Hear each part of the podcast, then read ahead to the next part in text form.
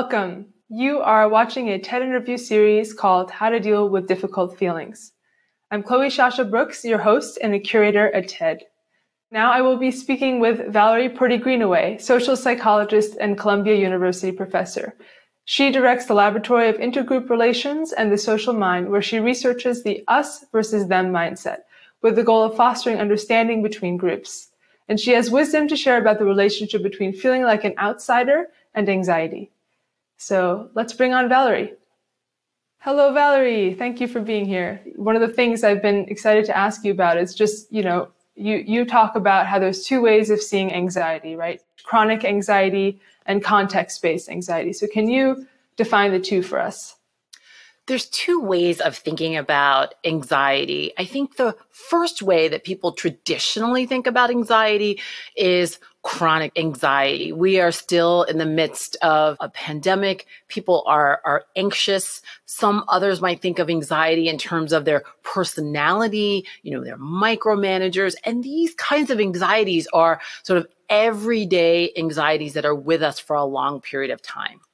What I study is another kind of anxiety that other people may, may not be aware of. And this is the anxiety comes that comes from being part of a social group, whether it's your race, your ethnicity, your, your gender, your sexual orientation, your size, and walking around the world and sort of bumping up to environments where you're stereotyped, where you're otherized, and that context makes you feel different. And in that moment, you can feel it's the same biological kind of anxiety and stress, but it comes from the context. So I study the kind of stress, anxiety, frustration that stems from being a member of a group that can be stereotyped. And I study the kinds of context that make that happen, whether it's at work, at school, you know, at church, in your synagogue, you know, all of the types of contexts that can either intentionally or inadvertently make us feel otherwise, which causes that anxiety. Yeah. And so let's say someone's dealing with anxiety in association with a specific context, like being the only person of color in a classroom or the only woman on a team at work. What would you suggest as strategies for managing that anxiety? The first thing is to just recognize that it's not you. If you feel um, stress, you feel anxiety, it's not you. There's not something wrong with you. There's something wrong with the context. The second thing is sort of deciding, you know, is it really worth it? Do you actually care? Because not every environment really matters. Once you contextualize, once you understand it's, it's not you, you have to create a system of support around you to kind of fact check your experiences. For instance, do you have a mentor who is in a similar situation who came some years before you, when you talk to them, they can help you to understand that it's not you. They can help you fact check. They can help you navigate what's happening. I think the other thing which comes out of some research that I have done is when you situate that moment relative to who you are more broadly. I am bigger than this moment sometimes those kinds of affirmations can be incredibly helpful in that moment for sort of reducing that stress. Well, let's take one of our audience questions. So from LinkedIn, someone asked, what can we do to best support people in our lives who are suffering from context-based anxiety? Oh, that's a great question the question of what we can do to support others in our lives that are experiencing context uh, based identity is important because oftentimes it's undetectable.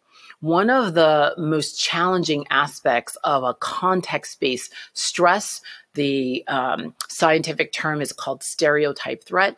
The challenge with that is you have this physiological feeling. You might feel stressed. You might feel anxious. You might be overworking. Are you, you know, working at two and three in the morning, like overworking on a, on a presentation? But the, the problem is you might not be able to actually detect it in others. You can oftentimes understand what situations a partner or a person or a friend is going into ahead of time and sort of sharing this idea that when you're in context where you are a solo status, you're the only one this is something that could happen. This is an experience you could feel. It's not you. It's a common situation. I have found over and over and over again, just taking the heat off of an individual to sort of place it back where it's supposed to be in the context is incredibly helpful. That's interesting and valuable. I mean, one of the things that feels connected to that too is obviously, you know, being in these uh, context based, anxious producing situations can create anger and frustration, um, especially for those who have been affected by violence or injustice. Can you, can you talk more about that flow from anger and frustration to anxiety?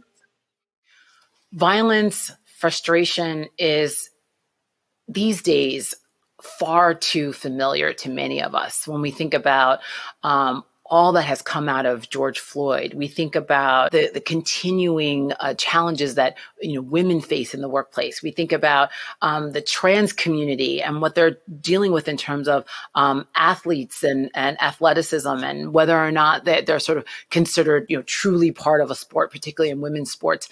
There are so many different identities that are being challenged right now, and what we find in our research is that there's a natural flow from sort of anxiety, stress, questioning whether is it something about me, uh, what is it about my group, to the shift in, in understanding that society is seeing and treating you differently. And that causes anger and that causes frustration. The problem with this is at the physiological level, it's still stress and stress is debilitating. It keeps us up at night. It keeps us overeating. It keeps us undereating. You look at, you know, the early onset of cardiovascular disease.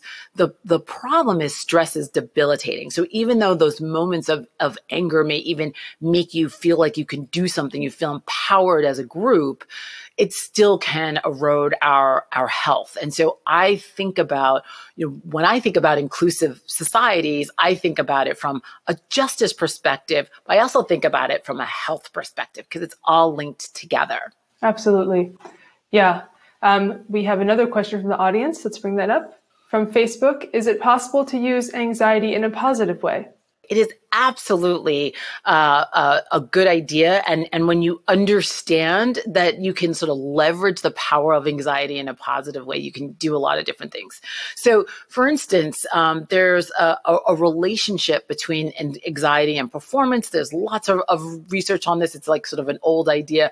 And the idea is that some anxiety is good um, my doctoral advisor, uh, Claude Steele, after giving thousands of, of talks and writing books, I, I would ask him, you know, do you still get anxious, you know, on the first day of class? And he said to me, Valerie, when you stop being nervous the first day of class, it's time to retire. because that's a good kind of anxiety, right? But the problem is that anxiety can also shift to being debilitated, where you're just stressed, you start to feel frazzled, you start to feel like your brain isn't working properly. And so some anxiety is good. It's sort of like the sweet spot of anxiety. And then if you keep going, it can become debilitating and, and erode performance. So the, it's, it's the back and forth between some is good, too much is bad that we need to be thinking about, both as our, ourselves as individuals and also when we're part of, of organizations. Well, we have another question from the audience. Let's bring that one up, please.